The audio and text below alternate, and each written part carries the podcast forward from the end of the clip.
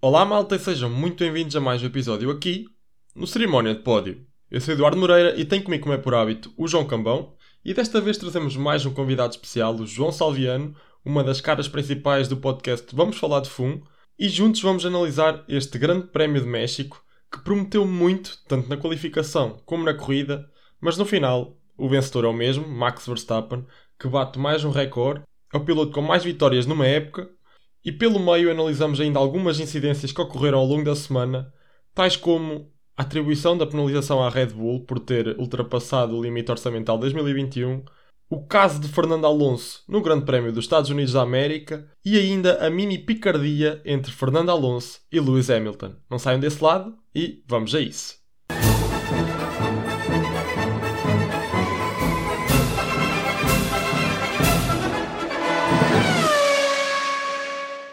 Olá e sejam bem-vindos a mais um episódio do Cerimónia de Pódio. Eu sou o João Cambão e estou aqui com o Eduardo Moreira um dia mais cedo do que habitual esta semana e temos aqui um convidado especial para analisar o Grande Prémio do México, não é, Eduardo?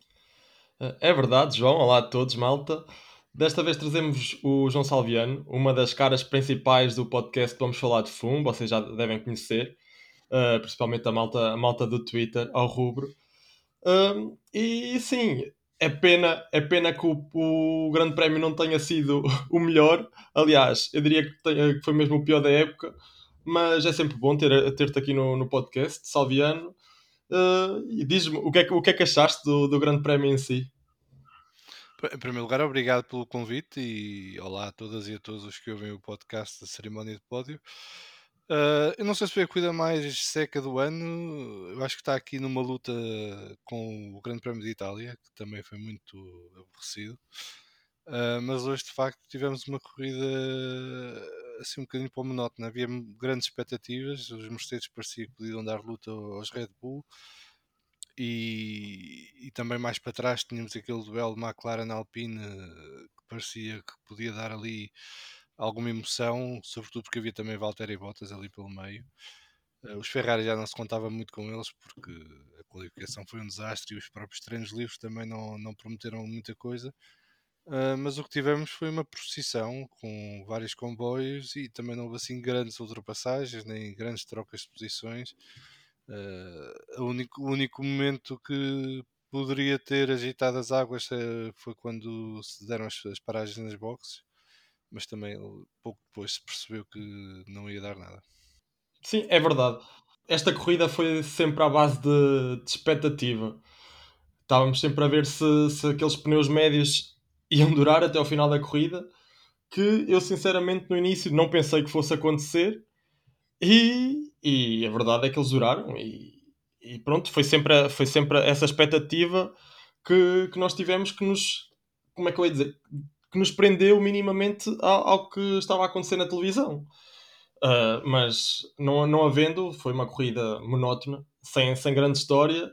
O vencedor é sempre o mesmo e, e agora, agora se calhar começa, começa a ser sempre mais do mesmo e até o final da época vai ser assim. Portanto, olha, é, é contentar-nos com o que temos. Pronto. Ainda temos Interlagos, vai ter uma sprint e, e é um circuito diferente, pode permitir aqui algumas coisas uh, mais emocionantes.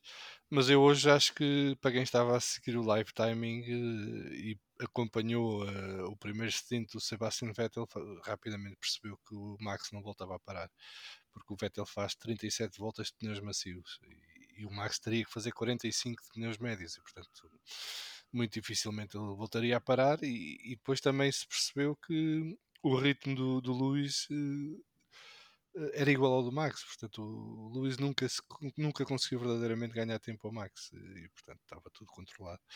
Às vezes acontece um destes, olha, faz parte. Eu acho que este ano, apesar de tudo, temos tido algumas corridas emocionantes e já tivemos vários grandes prémios que foram espetaculares.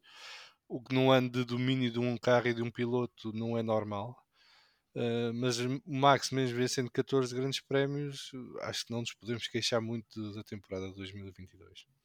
E agora vamos ver se ganha os próximos dois, os que faltam. Uh, eu, eu, espero que não, uh, mas o Max está num pico de forma fabuloso. Sim, e claro que o Max tem o seu mérito e vimos que o Red Bull também é um, é um excelente carro, mas eu acho que é importante pôr um bocadinho de foco nos pneus Pirelli, porque até foi falado durante a transmissão. Acho que os três compostos durante a corrida, e não era expectável, mesmo na sexta-feira e no sábado não eram essas as previsões, os três compostos pareciam muito semelhantes, tanto em termos de ritmo, até como durabilidade. Os pneus macios, como, o Salviano falou, duraram imenso tempo com o Sebastian Vettel, os pneus médios também parecia que o Max, se precisasse fazer mais algumas voltas, também não seria um problema. E acho que foi isso, foi um dos aspectos. Claro que o Red Bull ser o melhor carro também não, não permitiu mais luta, mas eu acho que a, a Pirelli trouxe três compostos que se comportaram demasiado semelhantes durante a corrida e foi um dos problemas para termos uma, uma das piores corridas da época. Sim, mas a Pirelli nunca se pode esperar que ajude muito, porque é verdade, é verdade. o que temos visto nos últimos anos. No início, quando entrou, eh, dava, muito, dava muitas surpresas porque os pneus desgastavam-se muito rapidamente. E, só que depois chegámos ao ridículo ter corridas com 4, 5 paragens e toda a gente se revoltou porque a malta nunca está contente. Uh, e a Pirelli então decidiu enverdar por um caminho diferente que é o que temos hoje em dia Uh, eu não sou grande fã da teoria dos 5 compostos. Eu para mim devia haver 3 para a temporada toda e acabou. Uh, e as equipas podem, poderiam usar os 3 como quisessem, bem lhes apetecesse. Uh, mas de facto aqui a diferença entre os 3 é, era mínima e, e quando assim é o que faz a diferença é sobretudo o carro, mais do que os pilotos e, e a estratégia. E, e, isso depois dá este tipo de corridas que não tem grande piada para quem está a ver. Eh, apesar de que para os pilotos nos carros, se calhar até tem o seu interesse, porque é desafiante para eles, não é? Sim, parece que a única diferença de nível nos pneus aconteceu já na parte final, quando o Daniel Ricardo uh, colocou os, os, macios e conseguiu dar ali um, um, um recital comparando Sim, com mas o que aí, tem feito esta Mas época. aí a decalagem era macio para duro, é preciso não esquecer. Eh, portanto, ele estava a lutar com carros que tinham pneus duros, com mais voltas, e ele estava com pneus macios praticamente novos. E era uma decalagem maior. Se fosse com médios, se calhar já não conseguia fazer o, o que fez. Uh, foi uma aposta arriscada da McLaren que correu bem, apesar dos 10 segundos de penalização. Acho que a Alpine também deixa muito a desejar nesta corrida para variar. Uh, não só o abandono do Alonso, mas também a própria gestão do ritmo de corrida do, do Ocon, porque o Ocon não consegue eh, ficar na janela dos 10 segundos e, portanto, uh, não há nada a dizer.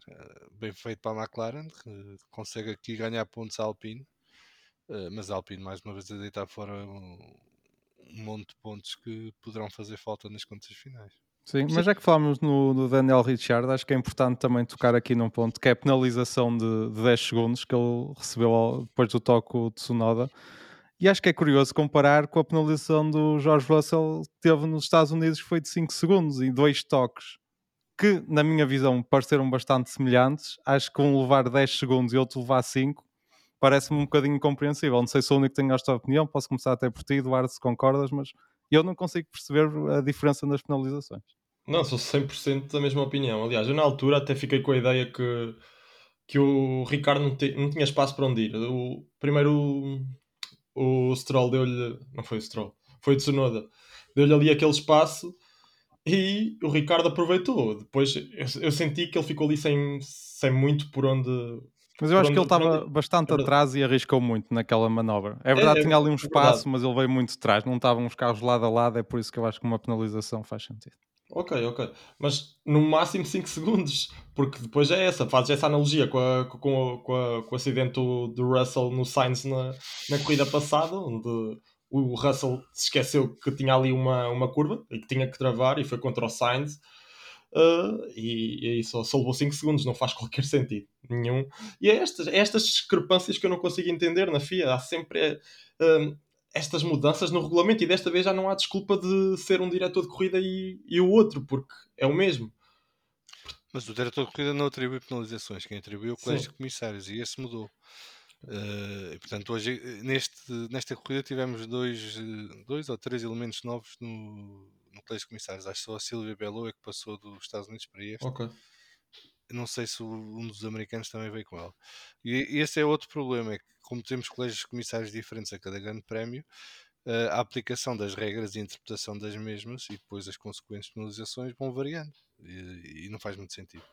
Eu pessoalmente acho que este tipo de situações deviam ser mais penalizadas ainda. Eu não, eu não concordo com os 5 segundos nem com os 10 segundos. Eu, eu acho que um piloto que estraga a corrida de outro ao tentar uma ultrapassagem falhada, e atenção que estou a falar de situações em que, em que eles não estão a disputar o lugar ao mesmo tempo. Portanto, aqui, aqui como o Russell em, em Austin, é um carro que vem de trás, que claramente falha o ponto de travagem, força uma ultrapassagem onde não pode e acaba por uh, meter fora outro piloto. Eu, por mim, isto dava drive-thru, que era para eles pararem de fazer estas brincadeiras. Porque isto não é querer impedir ultrapassagens, é, é, que isto são manobras quase suicidas, é tentar a, tudo por tudo para passar num X ponto, uh, quando eu acho que pilotos de Fórmula 1 que são supostamente uh, eh, 20 dos melhores pilotos do mundo, porque eu não compro a teoria que são os melhores pilotos do mundo, mas são certamente 20 dos melhores pilotos do mundo, tem que fazer melhor do que isto. Quer dizer,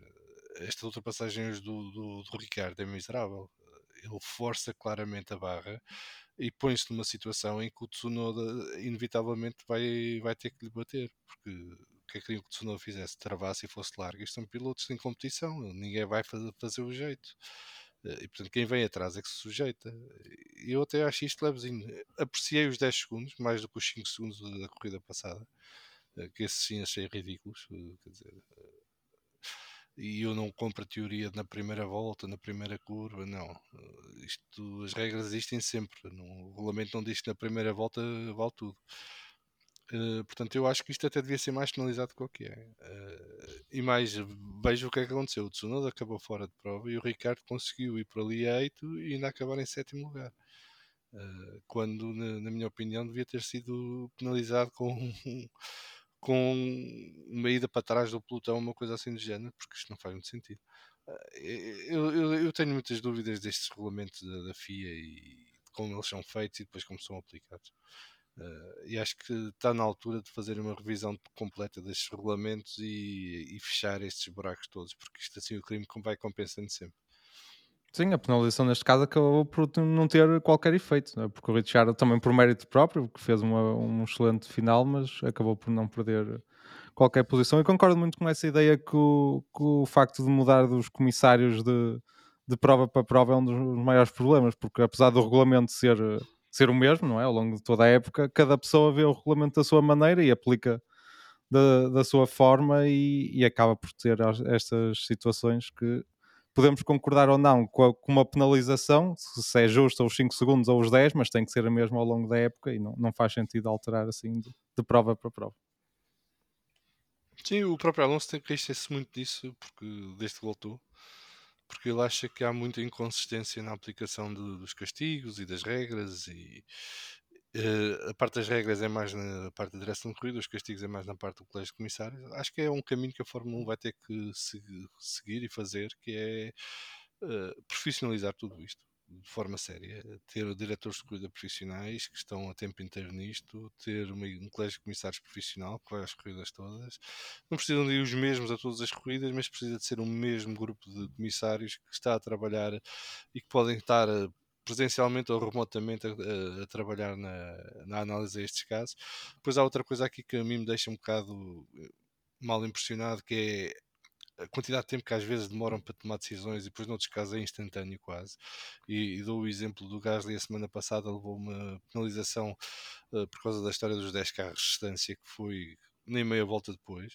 Uh, e o Pérez em Singapura tivemos que esperar pelo final da corrida em mais não sei quantas horas para decidirem a mesma coisa. E portanto isto não faz muito sentido. É? E abre a porta a todo tipo de suspeições e de, de, de, teorias da conspiração e que há equipas que têm um tratamento, outras equipas têm outro tratamento. tratamento tudo isto é mau para, para, a Fórmula 1, é mau para nós adeptos, é mau para eles, equipas e pilotos, porque há sempre um clima de suspeição nisto tudo que depois leva às guerras trincheiras que vamos vendo nas redes sociais e, e já não é só nas redes sociais, também nos próprios meios de comunicação social, né? porque este fim de semana tivemos mais um exemplo triste de como é que não se deve andar na Fórmula 1 e veio de um jornalista da Sky Sports, por exemplo.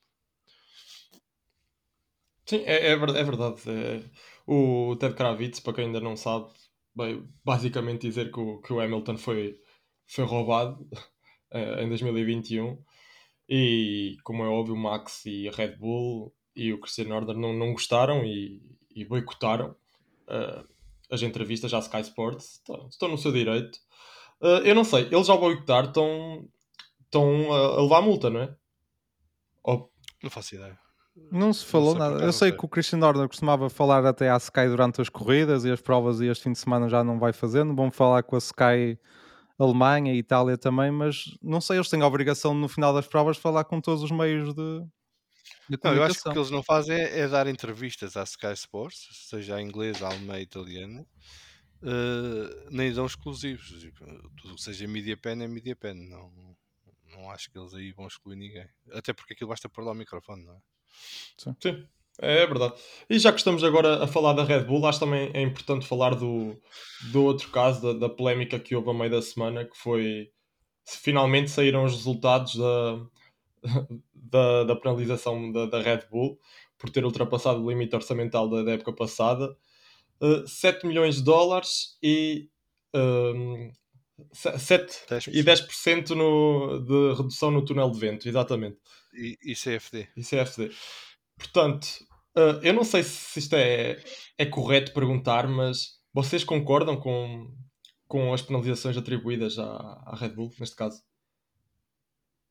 Uh, posso começar? Uh, é assim, eu acho é difícil, sempre as outras equipas vão querer mais, a Red Bull vai dizer que foi demais, é sempre difícil chegar. Eu concordo com a penalização em si, acho que é importante, para além da multa, tinha que haver uma penalização mais concreta que afetasse o carro em si, o desenvolvimento do, do monolugar. O que me custa mais aqui é que tem uma infração de, em 2021 vai afetar já pouco o carro 2023, que já está em grande parte desenvolvido ou, ou ser desenvolvido, e vai afetar o carro de 2024, principalmente. Por isso, acho que esta demora em aplicar a analisar o orçamento e, e aplicar a, a, penalização, não é? Acho que é o que me custa mais aqui, porque o carro penalizado ia ser logo do próximo ano. Sei que é difícil, são muitas equipas e analisar orçamentos de, milhões de muitas equipas é complicado. Agora, mas acho que este processo tem que ser mais rápido ao, ao longo dos próximos dos próximos anos, mas concordo com a penalização em si, acho que é justa, também porque não nos podemos esquecer que a Red Bull cedeu em 1,6% o orçamento, foi uma, uma pequena infração, claro que tirou vantagem disso, mas acho que 10% de túnel de vento e de CFD acho que é uma penalização justa para, para a infração que tiver. Eu não consigo avaliar se a penalização é correta ou não, porque eu não sei o que é que significa 10% do túnel de vento ou de CFD. Eu acho que estes regulamentos financeiros deveriam ser mais específicos no tipo de penalizações que vão aplicar e não deixar aquilo tão em abstrato, que é daquelas coisas que a FIA gosta muito. Uh, eu também não consigo perceber como é que é feita a fiscalização, porque eles não apresentam contas de ninguém, né? Portanto, nem devem, mas isto fica um bocadinho a sensação que a FIA decide caso a caso o que, o que aceita e o que não aceita, e, e, como não abre o jogo em relação a nenhum dos outros processos, ficamos sem saber se foi só a Red Bull ou não a planizar a, a ter este tipo de problemas com este tipo de items, ou se outras equipas também tiveram e tiveram o tratamento, não fazemos ideia. O que eu acho é que as penalizações só fazem sentido para a frente e, portanto, fechar a, a possibilidade para trás, que acho que é ridículo ir penalizar campeonatos anteriores. Uh, até porque isso abre todo um conjunto de, de problemas. Uh, no caso da Red Bull havia muita vontade que, que, a penalização fosse aplicada para trás, porque há muita gente que quer reverter o campeonato de 2021, mas vamos dar o exemplo se fosse no pelotão do meio os prémios monetários já foram entregues, as classificações já foram homologadas, já foi tudo decidido em relação ao campeonato do, do ano passado, e isso inclusive está decidido antes de entregarem o relatório de contas do ano anterior, que é uma coisa também que não se percebe uhum. muito bem. Eu percebo que queiram cumprir os anos fiscais do, do, dos países, uh, mas depois a homologação dos campeonatos não pode ser feita em 30 dias, então. Porque se homologação desse campeonato puder ser afetada pela, pela quebra do teto orçamental que só é julgado 4, 5, 6 meses depois, no ano normal, porque eu acho que o normal será que até junho de cada ano vamos tendo, ter este, esta análise feita. Este ano foi um bocadinho diferente porque é a primeira vez. Mas eu não acho normal que haja castigos para trás. É os castigos devem ser para a frente e por isso acho que foi, é bom que o castigo esteja para o futuro. Uh, neste caso, como dizia o João, e bem, carro 2023 vai ter pouco impacto, o carro 2024 poderá ter mais impacto, mas eu preferia que fosse uma penalização do teto orçamental, ou seja, gastaram mais de 1,8 milhões aqui, então a penalização devia ser um múltiplo desses 1,8 milhões de redução do teto orçamental do ano seguinte. Neste caso para 2023. Podia-se incluir, neste caso, a multa no teto orçamental, por exemplo. Sim, mas uh, tem que ser sempre à frente. Portanto, já não poderia ser para 2022, teria que ser no de 2023. Perderiam os 1,8 milhões ou 2,4 milhões de dólares, porque aquilo é em libras. Os 2,4 milhões de dólares vezes 3 ou 4 vezes. Era essa a penalização. Portanto, quando passam o, o valor, perdem isso em múltiplo para o futuro depois, se, se, decidem que a gestão que fazem é cortar no túnel de vento, no CFD, na, no catering, no, no que for, é problema deles, não, não tem que ser ditado de fora. Isto parece-me também é muito para, para mitigar o impacto do, da penalização junto das outras equipas. Mas as outras equipas falam agora, fazem papel de vítima agora, mas também todas elas já passaram pela situação e foram elas culpadas de, de qualquer coisa. E portanto, isto vai dar para passar por todos. E isto foi só o primeiro caso. Uh, ainda agora estou para perceber o que, é, o que é que é a história da quebra processual. Uh, aquilo não sei, aquilo devia ser um formulário bastante standard e em que as equipas incluem os itens. Eh, pelos vistos, houve duas equipas, mais uma, porque o Williams também entregou aquilo tarde e por isso foi multada. Mas houve duas equipas que tiveram a, quebra, a tal quebra processual, o que também me levanta dúvidas como é que é feita uh, a entrega das contas, né? porque pelos vistos. Uh, até nisso houve espaço para interpretações múltiplas e, e diversas é algo que eles vão ter que ir aperfeiçoando. Eu pessoalmente não sou fã do teto orçamental e acho que a AV deveria ser para tudo, não devia ser só para certas coisas. Uh, portanto, este, este teto orçamental à la carte mete um bocado de confusão. Eu preferi que lhes dissesse: têm 300 milhões e têm que pagar tudo esses 300 milhões, nada está excluído, incluindo salários de toda a gente, incluindo pilotos uh, custos de desenvolvimento, não sei o quê. E a partir daí, façam o que vocês entenderem com os 300 uhum. milhões. Tem é que nos garantir a nós, FIA, que chega, fazem 22 ou 23 ou 24 corridas do ano, que estão presentes em todas, que têm peças suficientes para garantir que os carros estão com segurança no, nas pistas. A partir daí é convosco, entendam-se. Uh, mas a FIA também acha que quer mandar no, no que as equipas fazem ou deixam de fazer, portanto. Uh, temos isto. Mas aí eu pergunto-me também se não era complicado, porque, por exemplo, a Red Bull tem a Academia de Jovens Pilotos. Não poderia acabar com a Academia para ter mais orçamento, por exemplo, para, para túnel de vento e questões assim? É um bocadinho complicado porque nem todas as equipas têm as mesmas despesas e os mesmos gastos. Sim, mas isso é um dos problemas do teto orçamental ser introduzido assim, é que parece ou tem como ponto de partida que todas as equipas estão em, em pé de igualdade e não estão. E por isso é que tens o projeto Hypercar da Mercedes, o projeto Hypercar da, Mercedes, da Ferrari, o projeto Hypercar da Red Bull, a America's Cup da Ineos. É? As equipas vão criando mecanismos fora do teto orçamental para manter o pessoal dentro de casa, para ter esse pessoal a trabalhar em coisas para a Fórmula 1 indiretamente. E, portanto, as equipas grandes têm sempre vantagem. Sim. Uh, e isso com um teto orçamental como temos agora é inevitável. Por isso é que eu digo, se é para, para haver teto orçamental, mais vale ser para tudo. E depois cada equipa decide o que é que quer fazer, mas não pode sair dali daquele número máximo. Uh, e aí é mais fácil de controlar por parte da FIA todas estas situações. Porque a FIA não tem um fiscal em cada equipa durante o ano, não é? Não está lá um gajo plantado em cada equipa a ver o que é que fazem deixam de fazer. Não, não tem ali o, o homem do controle. Portanto, isto depois é tudo com base na boa fé e na honra de cada equipe, porque as submissões este ano, por exemplo, nem foram auditadas uh, pela FIA. Portanto, as equipas fizeram a sua auditoria com o seu auditor e submeteram esse, esses papéis uh, à FIA. Ora, quem nunca trabalhou com consultoras é que fica espantado que os resultados sejam exatamente o que as equipas querem. E o caso da Red Bull é o mais surpreendente porque a FIA teve interpretação diversa de, daquilo que foi a interpretação do auditor da Red Bull e da própria Red Bull. E há coisas nessa interpretação que são duvidosas, do meu ponto de vista, pelo que eu li do, do que foram os itens em questão. Porque, por exemplo, um deles era o catering. Ora, no catering, uh, a Red Bull só declarou os custos com o pessoal envolvido no projeto Fórmula 1, a FIA decidiu que os custos de todo o pessoal da fábrica tinha que estar incluído. Mas porquê é que a FIA decide isso? O resto do pessoal da fábrica não tem nada a ver com a Fórmula 1. Porquê é que tem que ser a Fórmula 1 a pagar isso, esse custo? Uh, portanto, são coisas que eles vão ter que ir aperfeiçoando e melhorando ao longo do tempo. Uh, mas que não fazem muito sentido agora. Outra, por exemplo, a questão dos inventários, dos inventários uh, foi um, uma situação que foi esclarecida em junho deste ano. Portanto, quando a Red Bull submeteu o seu relatório de contas,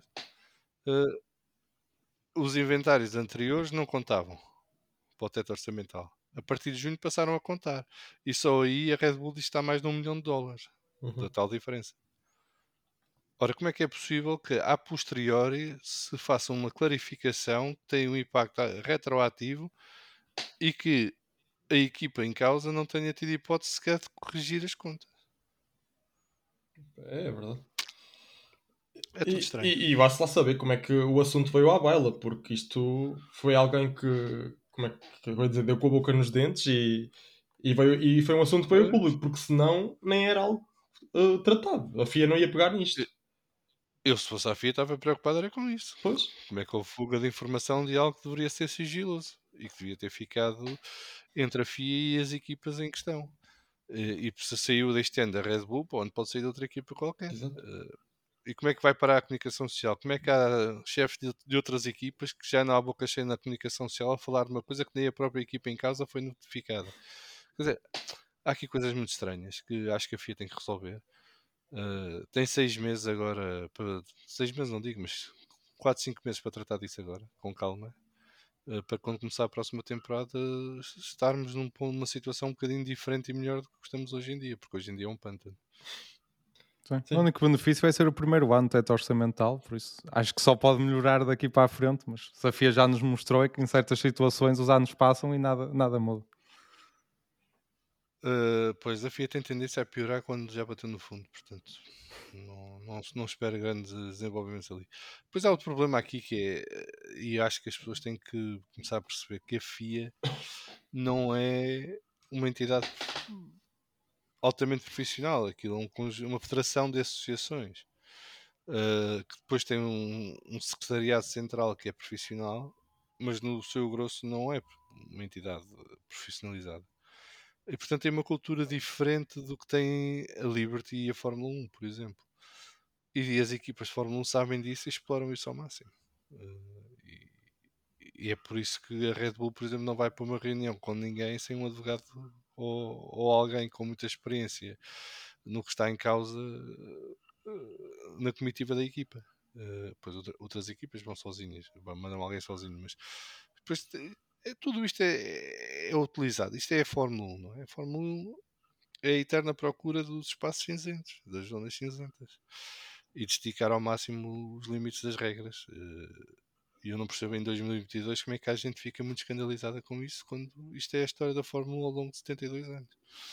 Sim. E antes de tu dares a opinião, também, Eduardo, que ainda não tiveste a oportunidade, queria só deixar aqui esta, esta nota, colocar um Shandok disse que ouviu no paddock que uma equipa só tinha três vezes mais pessoas a trabalhar no teto orçamental do que a FIA tinha para analisar todas as equipas o teto orçamental. E acho que só isso dá um bocadinho a ideia da falta de meios que às vezes existe na FIA quando comparamos com, com as equipes.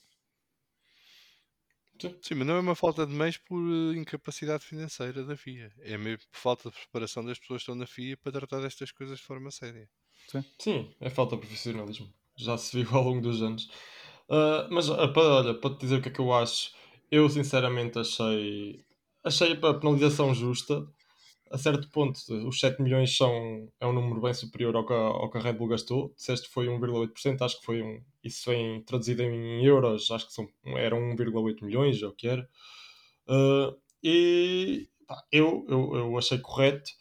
E sinceramente, essa, essa história do túnel de vento, 10% túnel de vento, ok, nós nunca sabemos o que é que é, nunca vimos nada disso acontecer, nem sabemos como é que, como é que isso é inspecionado, mas a verdade é que nunca deu problema, nunca vimos nenhuma polémica uh, por causa disso. Até ver, porque eu acredito que de certeza nos próximos 10 anos vai haver uma polémica com o túnel de vento ou com, ou com o mercado, ou no verão, a pausa de verão, que também nunca dá problemas, mas pode dar.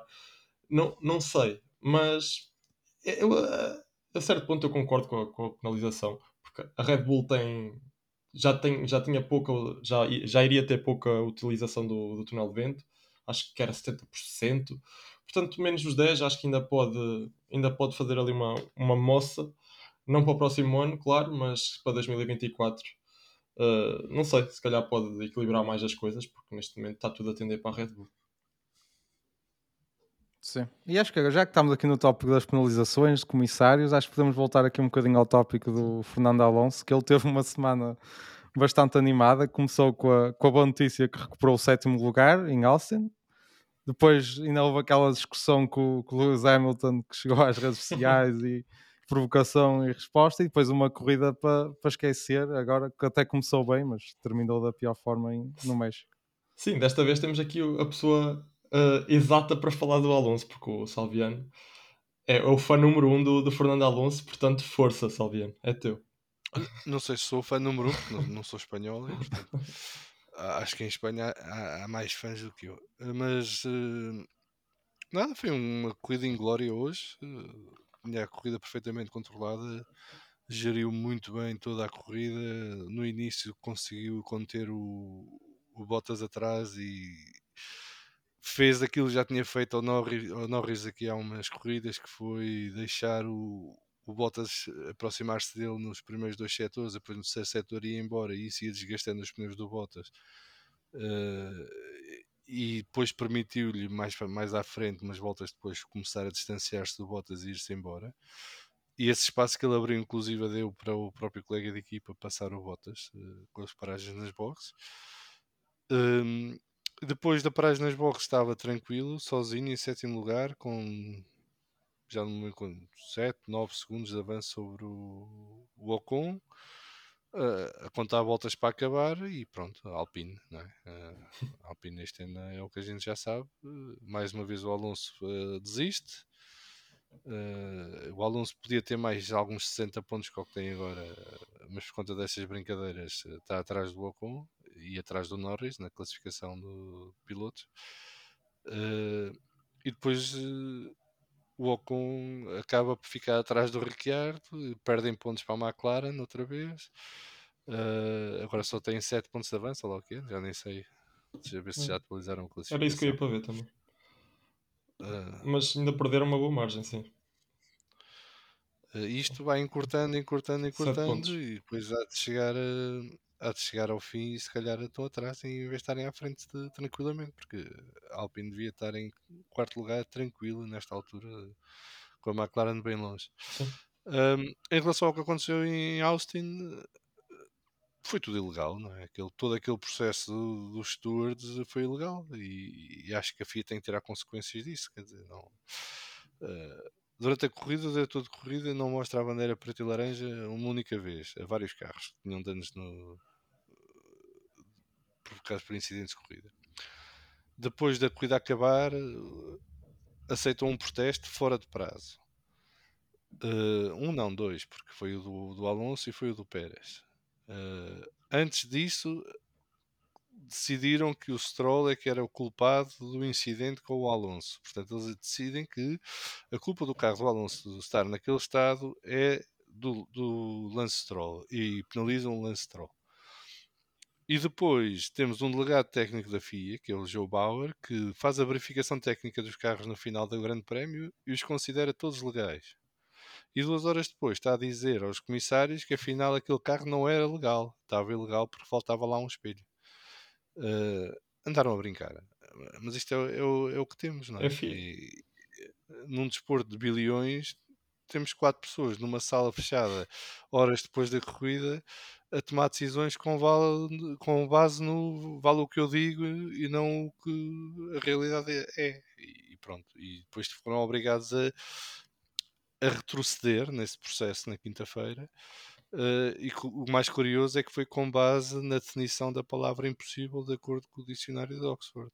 Quando chegámos ao cúmulo do ridículo. Uh, não tenho mais nada a dizer. O Alonso tem feito um campeonato muito bom uh, dos melhores dos últimos anos dele, mas de facto tem um carro que não o acompanha.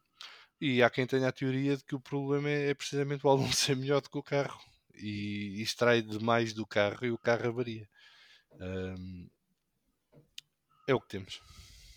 Mas sobre a, É um a- sobre a saga de desperdício. Alcin, ainda queria acrescentar um detalhe que eu achei muito engraçado. Engraçado que não acaba por não ter piada nenhuma.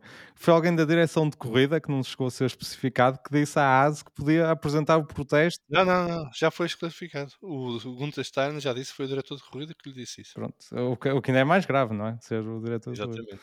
Dizer que podia apresentar o protesto uma hora depois, quando o regulamento é bastante claro que diz que tem que ser nos próximos 30 minutos.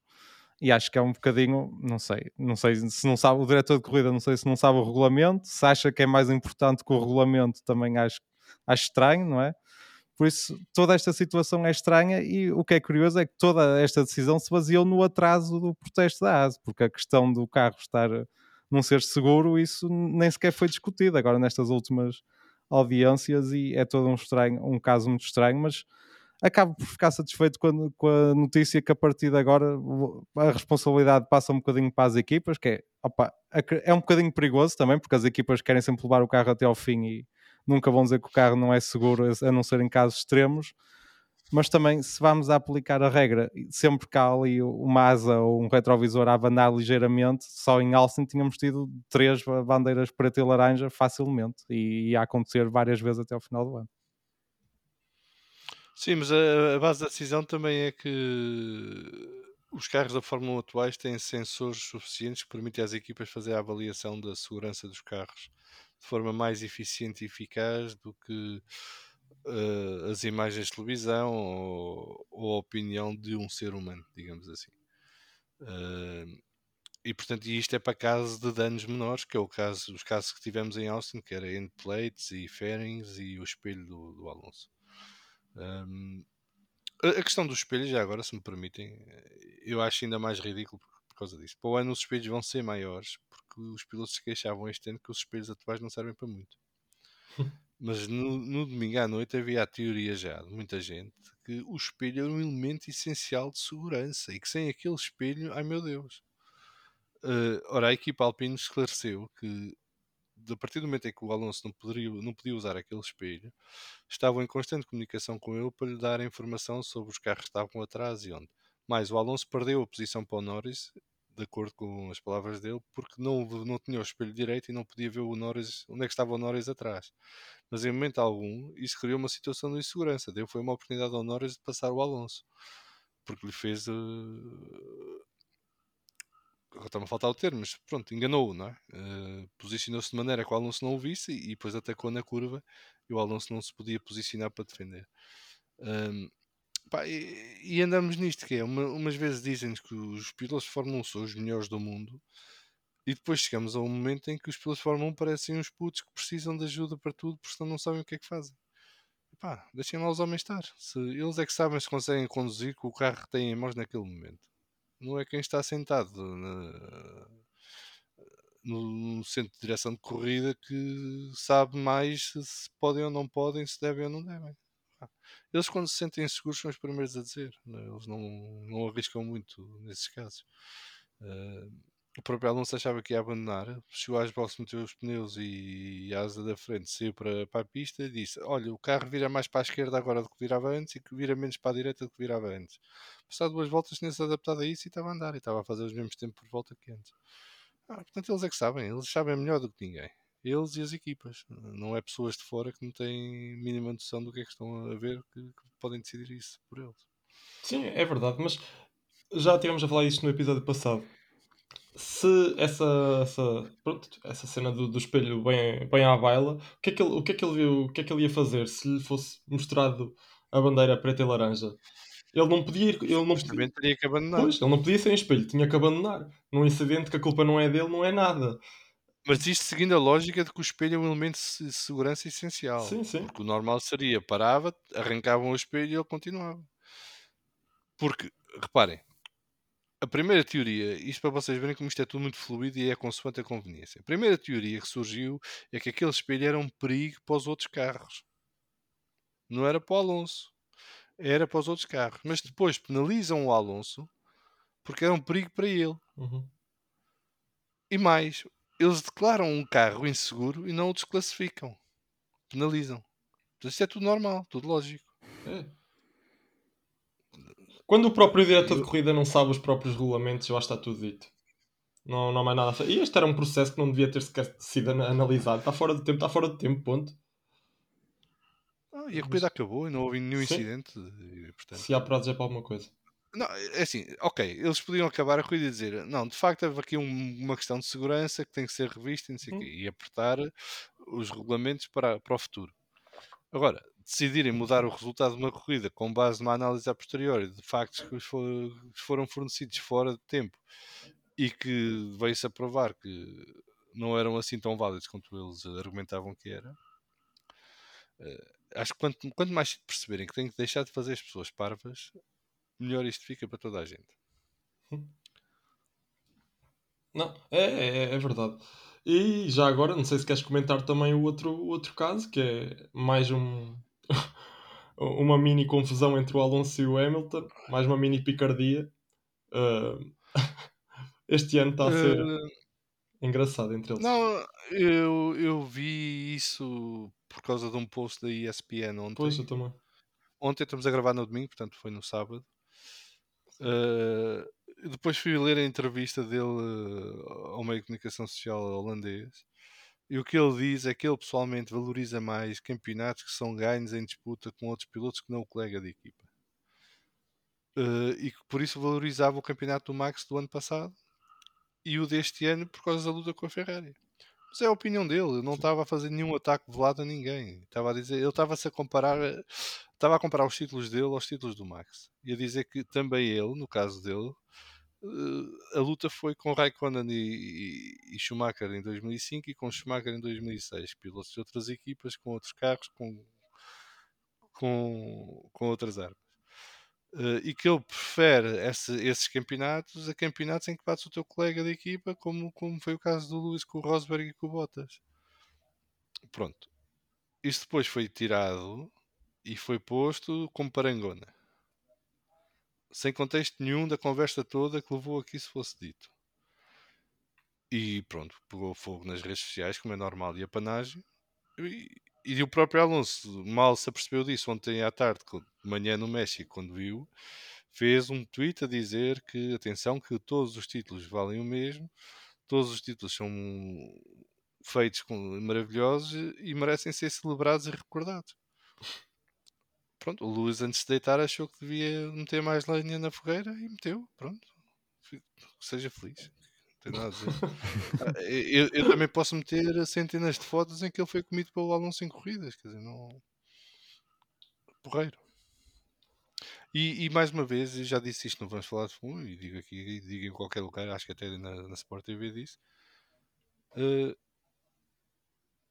não se pode comparar traje- a trajetória do Lewis com a trajetória de um, um piloto que nunca teve um carro verdadeiramente dominador nas mãos. O Lewis teve um Mercedes nas mãos que foi oito vezes campeão do mundo de construtores, em que houve várias temporadas e teve mais de um segundo avanço para o segundo carro, para o segundo melhor carro. Pá, e, e, portanto não se pode comparar essa trajetória com a trajetória do Alonso que nunca teve um carro assim nas mãos. Mas eu acho que nem se podem comparar os dois pilotos, exceto o ano 2007 e empataram. E acho que isso está atravessado aos dois. Acho que o Luís gostava de ter mais um duelo com o Alonso para mostrar que é mesmo melhor que o Alonso, e o Alonso gostava de ter mais um duelo com o Luís para mostrar que é mesmo melhor que o Luís. Infelizmente, porque temos a Corporate F1, F1 que tem medo de tudo, isso nunca se proporcionou, porque mais nenhuma, nenhuma equipa quis ter os dois ao mesmo tempo, Claro. por uma razão ou por outra. Mas o normal seria que os dois melhores talentos dos últimos 20 anos, até à chegada do Max, que está agora a começar a entrar nesse patamar também, seria que esses dois pilotos estivessem sempre ou na melhor equipa ou nas duas melhores equipas. O que também não foi o caso. Uh, e portanto, eu, eu acho é que nós, de 2007 para cá, fomos roubados. Nós adeptos. Sim, sim, sim. Fomos roubados de um grande duelo que podíamos ter tido ao longo de várias temporadas e que fomos privados por uh, falta de coragem de quem é chefe de equipa nas grandes equipas de Fórmula 1. Sim, é, é E- verdade. Mas podia dar para o torto, podia dar muito para o torto. E que desce, ainda Ah. bem. Não é bem assim. Faz parte. Faz parte. Toda a gente gosta de falar do Prost contra o Senna. Sim, Só se fala do Prost contra o Senna porque o Prost e o Senna tiveram 3 anos na McLaren. é verdade.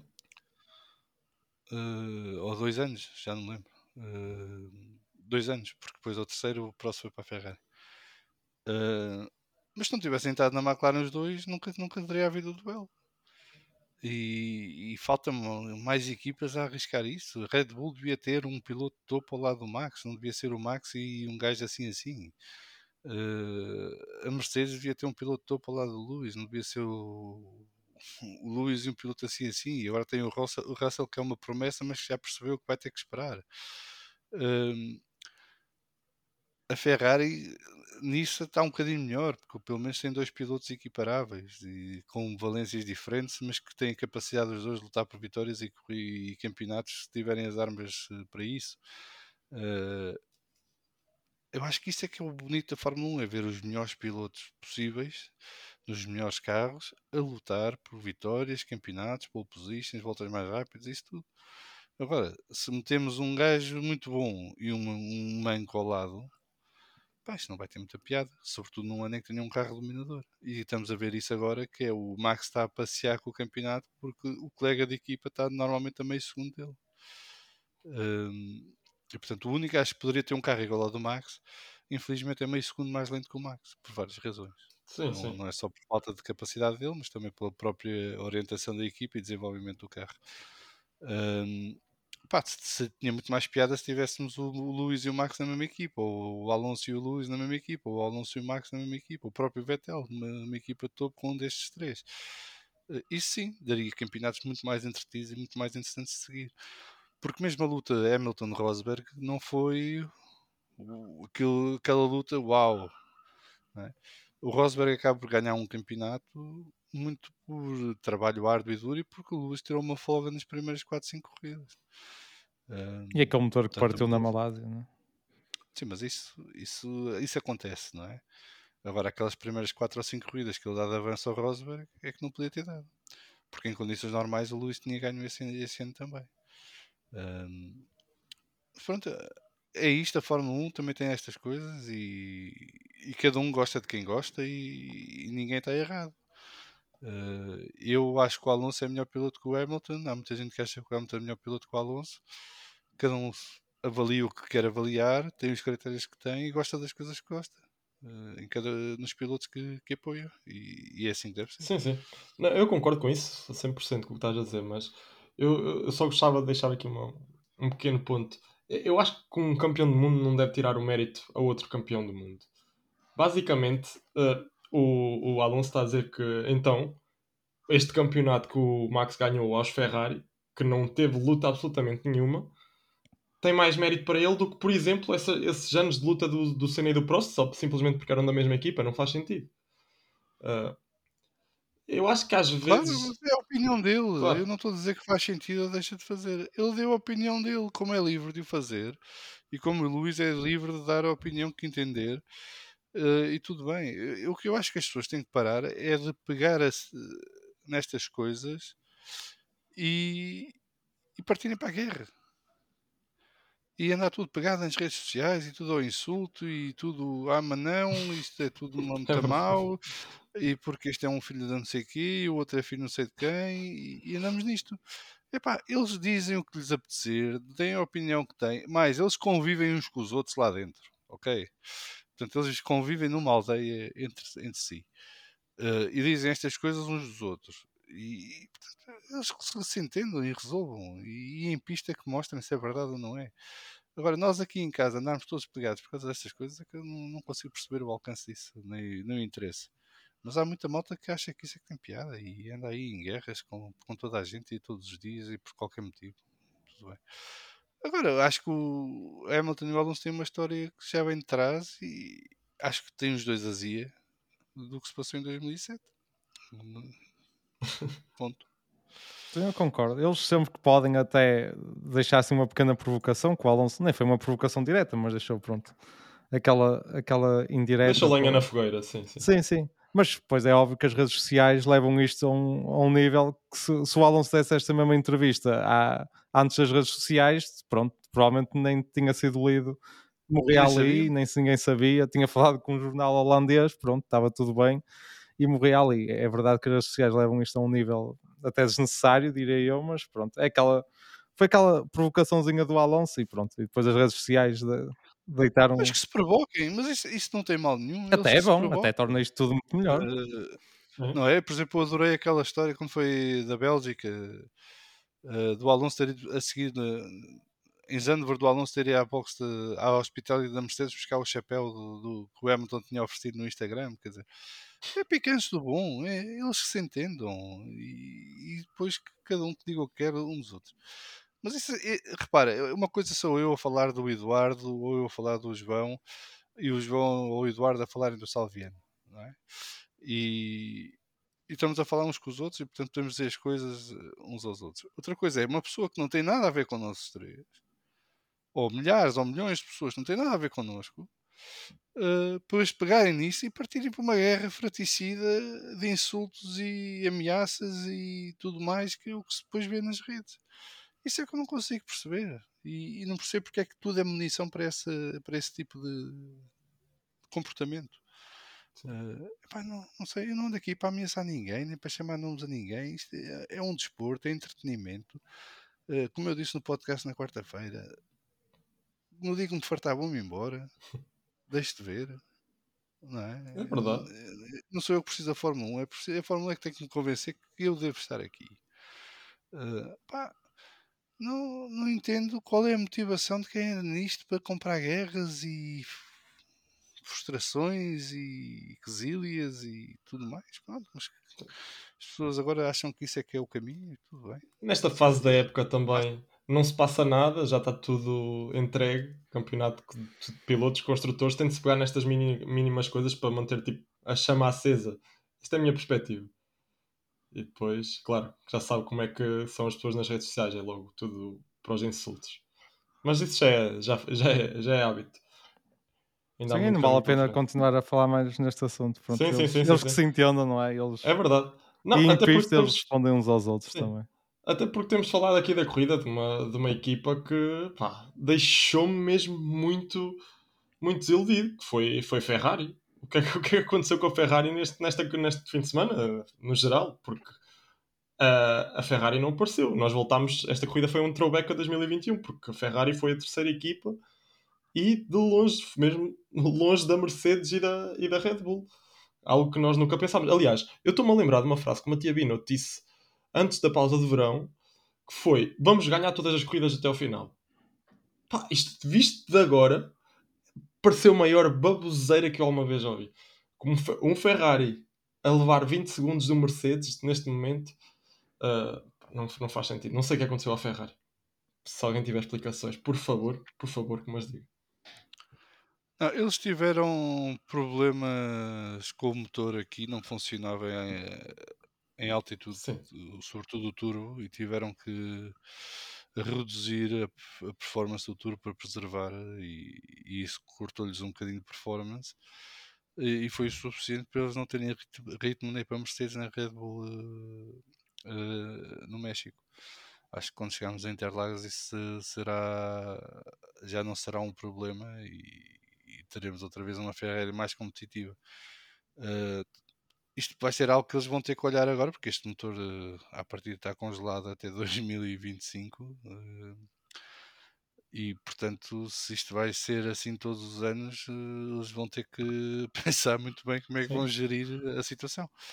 Um, mas notava-se que a Ferrari não tinha andamento para os outros, conseguia mesmo assim ter mais andamento que o pelotão do meio, digamos assim.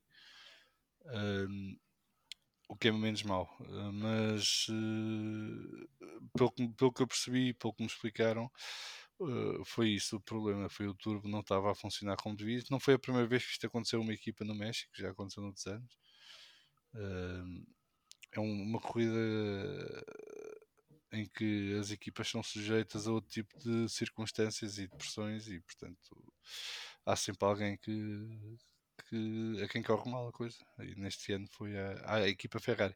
Curiosamente, a Alfa Romeo, com os mesmos motores, fez uma das melhores corridas do ano. Sim. Sim. Mas a Haas também sofreu bastante este grande prémio. A Haas sofreu. mas é giro, tens três equipas Ferrari e as três com situações completamente distintas em termos de performance. Eh, Pois tem a parte da refrigeração também parece que era um problema aqui e, e parece que o Ferrari neste caso até era dos que mais sofria. Não sei, nós este fim de semana vimos um, os Alfa Romeo com umas aberturas laterais muito grandes. Não sei se isso pode ter, pode ter ajudado. Até ficava giro, É? até ficava giro no carro. Se calhar isso até pode ter ajudado à performance da Alfa Romeo. Sim, eles, eles não põem para decorar o carro. Claro, claro. É porque eles perceberam que precisavam e puseram. Uh, se calhar a Ferrari não foi tão inteligente a perceber que ia ter o problema, ou a antecipar o problema, e, e depois já não teve hipótese de, de encontrar solução durante o fim de semana. Uh, às vezes há quem tenha um golpe de asa e perceba, olha, isto não, ali vai correr mal, vamos já fazer isto e precaver-nos. E há outros só quando lá chegam é que percebem. E acontece. Vamos ver Interlagos. Acho que Interlagos vamos ter a Ferrari na luta pelo pole position e depois na corrida logo se vê. Pois, E também é importante falar que na qualificação o Leclerc, também o Leclerc este fim de semana pareceu um bocadinho sempre desconfortável com o carro. A qualificação ele teve problemas com o E acelerador. os treinos com o livres? E os treinos livres?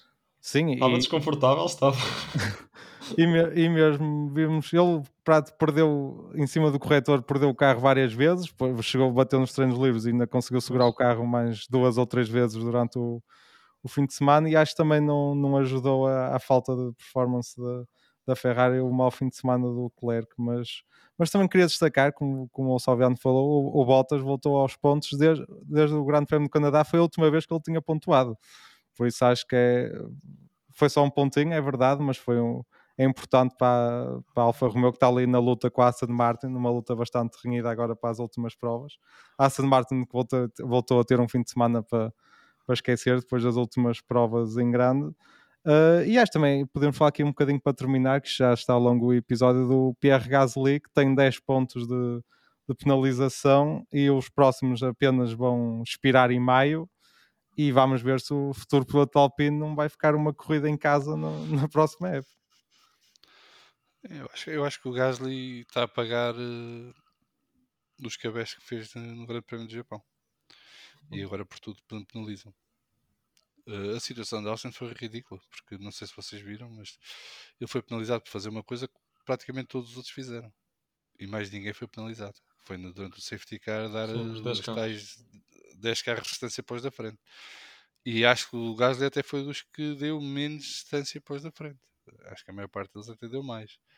E, e pegaram logo no- nele. Portanto, ele está a pegar um destaque. Ele, agora até o fim do ano, qualquer merdice vai ser penalizado à série e vai levar os pontos. Portanto, eu se fosse ele até provocava levar os pontos já na próxima corrida, que é para ficar suspenso em Abu Dhabi e entrar fresquinho na Alpine. É, um- é um plano. É um... Eh, porque isto com 10 pontos na caderneta para 2023 eh, e, aqui- e como tu dizes, até maio está a bico e até maio há 7 ou 8 corridas. Sim, Portanto, basta uma corrida de fazer um erro ou, ter um incidente daqueles normais e pode levar os pontos e ficar suspenso uma corrida. Sim, até porque acho que é final de maio, não é? Não é princípio de maio.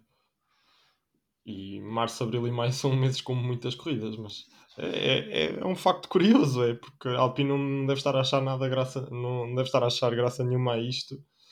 E não sei, parece que pode dar asas a, a outro piloto para calçar as botas, fazer a estreia na Fórmula 1, não sei. Uh, eu duvido que isso aconteça ainda na AlphaTauri, portanto eu, eu, eu acho que pela primeira vez alguém vai ser penalizado por, por esse, por- pelos pontos na licença, porque eu, eu, eu acho quase impossível agora o Gasly aguentar-se só, só com dois pontos. Mas eu, se calhar, vejo que o Jack Doohan pode fazer uma estreia para o próximo ano na Fórmula 1. Não sei, é uma hipótese. Se for pela piloto de reserva, eh, acho que pode ter essa hipótese. Eh, Mas como eu digo, eu acho que eu, se fosse ao Gasly tentava limpar já isto este ano. E mesmo agora em Interlagos, com a corrida de sprint e tudo, não... até mesmo sem querer, é possível que lá chegue. Sim, eh, a corrida de sprint da Interlagos tem potencial para resolver esse assunto. Haja vontade. Eh, opá, não, mas isto no futebol não é, não é normal quando os, os jogadores têm o quarto cartão amarelo e estão à beira do quinto em um jogo importante Sim, sim, sim. limpam. Pronto, eu só tenho que fazer uma cagada qualquer em Interlagos e está resolvido. Uh, mas tem que fazer uma daquelas que dá dois pontos, não pode ser só um. Se não tem que voltar a fazer o treino a Abu Dhabi, é uma chatice. Depois só fica castigado uh, no Bahrein. Um, mas é, é isto, quer dizer, ele, ele vem três grandes prémios a levar penalizações. Portanto, só nos últimos três grandes prémios foram 5 pontos na caderneta. Quer dizer, é ridículo. Hum. Isto faz lembrar um bocadinho a NASCAR, que é o piloto reclama, é castigado. É. Mas... Depois não querem que a gente chame máfia.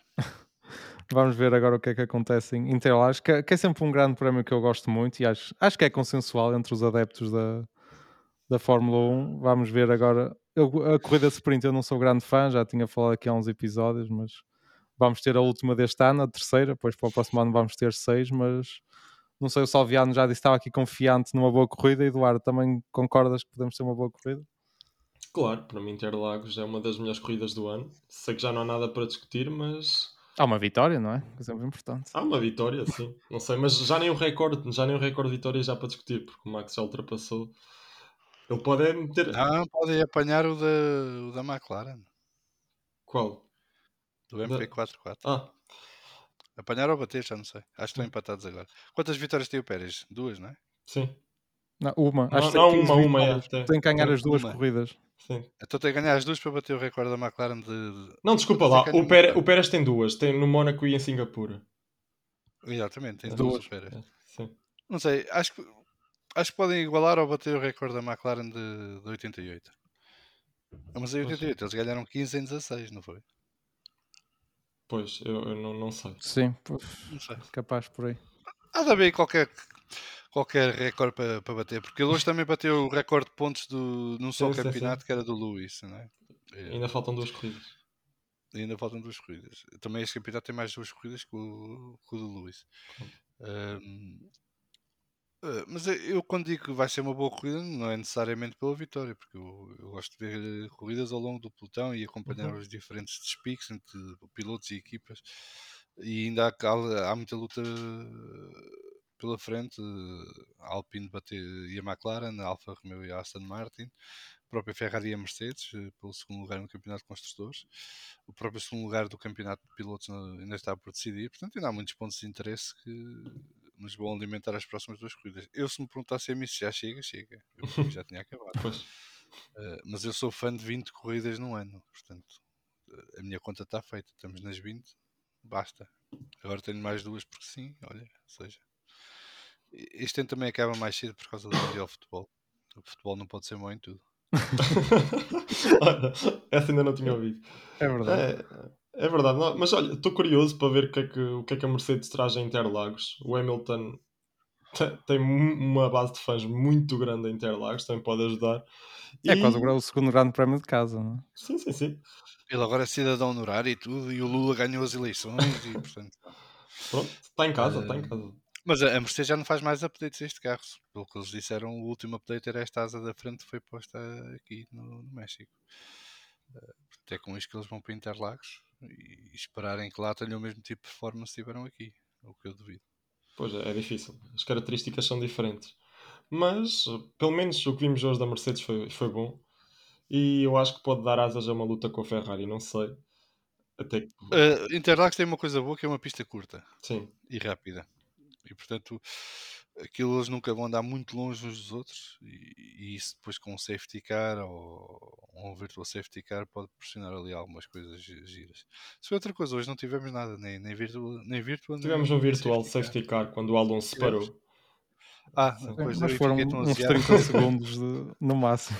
Nem isso, acho que foi uma coisa mesmo. O Alonso ainda por cima é um gajo porreiro, põe logo no sítio que é fácil tirar o carro. É verdade. Né? é verdade. Podia deixar no meio da pista que era para aquilo obrigar um safety car para agrupar tudo, para termos festa no fim, mas não. Mas ele não queria ajudar o Hamilton, por isso depois logo não sítio para. ele pensa logo, é pá, ajudar aquele gajo não. não. Só não, não tirou o carro do, do circuito porque não dava, senão. Mas pronto, acho, acho que podemos terminar assim este episódio. Obrigado, Salviano, pela, pela presença. Obrigado eu e, e desejo felicidades para a cerimónia de pódio e que tenham muitas temporadas pela frente. E nós vamos falar de fumo. Continuo vivo como sempre. Muito obrigado. Pronto, e nós cá estaremos depois do Grande Prémio do Brasil e, e até lá. E um grande abraço a todos.